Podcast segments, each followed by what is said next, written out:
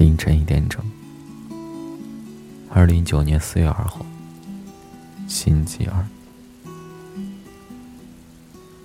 你是怎么理解所谓孤独的？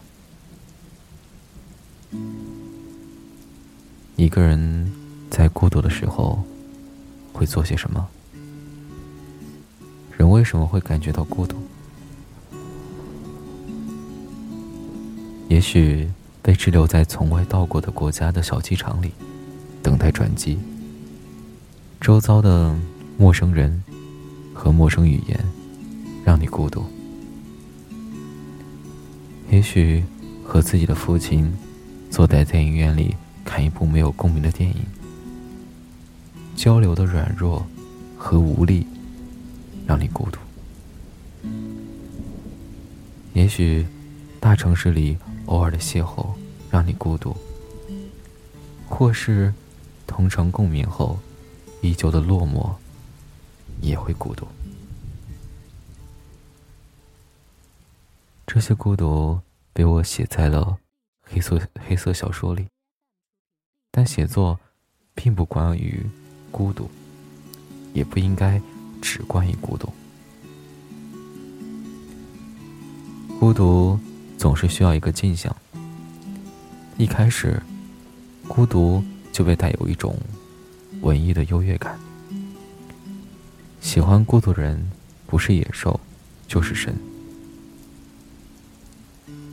孤独在文字中超越了生理的层面，跃居成为了现代社会和现代人的特权。承认孤独，就像是承认了某种智性。而否认孤独，就像屈从了世俗的原则性。此时的孤独，而已不是孤独，而是文艺复兴时期贵族们往脸上故意抹白的忧郁症的底色，看起来病态，才显得自己不易被讨好。我记得刚写完小说的那一个月，因为连续熬夜的惯性，导致晚上无法正常入睡。于是我迷上了日本的一个电视剧《孤独的美食家》。不可否认，这个剧名成为了选择深夜看它的首选理由。对呀，我承认自己对孤独是也是迷恋的。于是我一集一集的看着那日本大叔孤独着吃饭，孤独的念白。我的大叔既没有想和观众交流，也没想和店家交流。我完全没有看出什么故事，只是在失眠的深夜里吞了一次又一次的口水。看，这时候的城市多孤独啊！我住的房子临近北京的环路，所以深夜里汽车开过的声音格外清晰，又觉得一切。不可测，不可控。这城市和我有什么关系？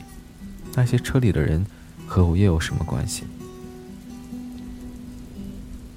第二天起来，你和所有人的交流几乎用微信就能全部完成，经常夹杂着图片或者各种资料的传送。工作、书写、沟通、交流、问候。在同个界面里完成，这就是我们现在面对的生活，是很孤独，但也不必为此惋惜或是抱怨。孤独，它一直都在那儿吗？像影子一样摇摆，时而遮挡，时而融为一体。没有人是与世隔绝的孤儿，每个人都是大地的一部分。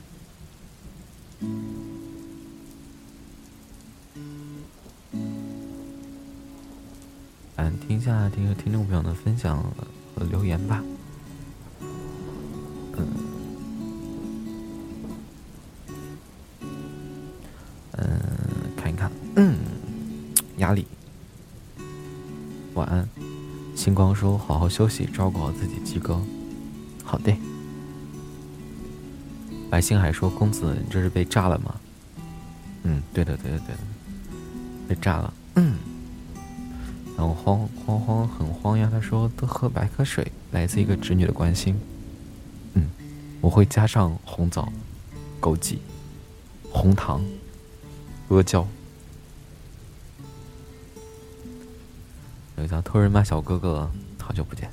能坦白说出之前的事儿，才算放下。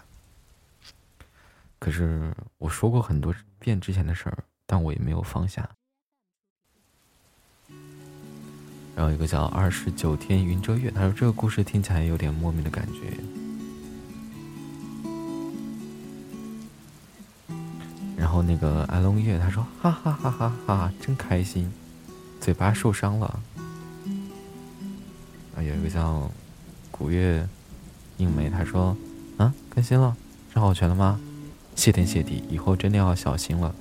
嗯，我保证不吃鲍鱼、鱼翅、佛跳墙、龙虾，对吧？一系列山珍好海味。然后叫秋咪秋咪一口呢，他说昨天跟他看了这个电影，其实没有感触，但之后哎，这个好像读过是吧？行了，好，今天这个电台到这里就告一段落了。大家晚安，好梦。听听我这边的雨声吧。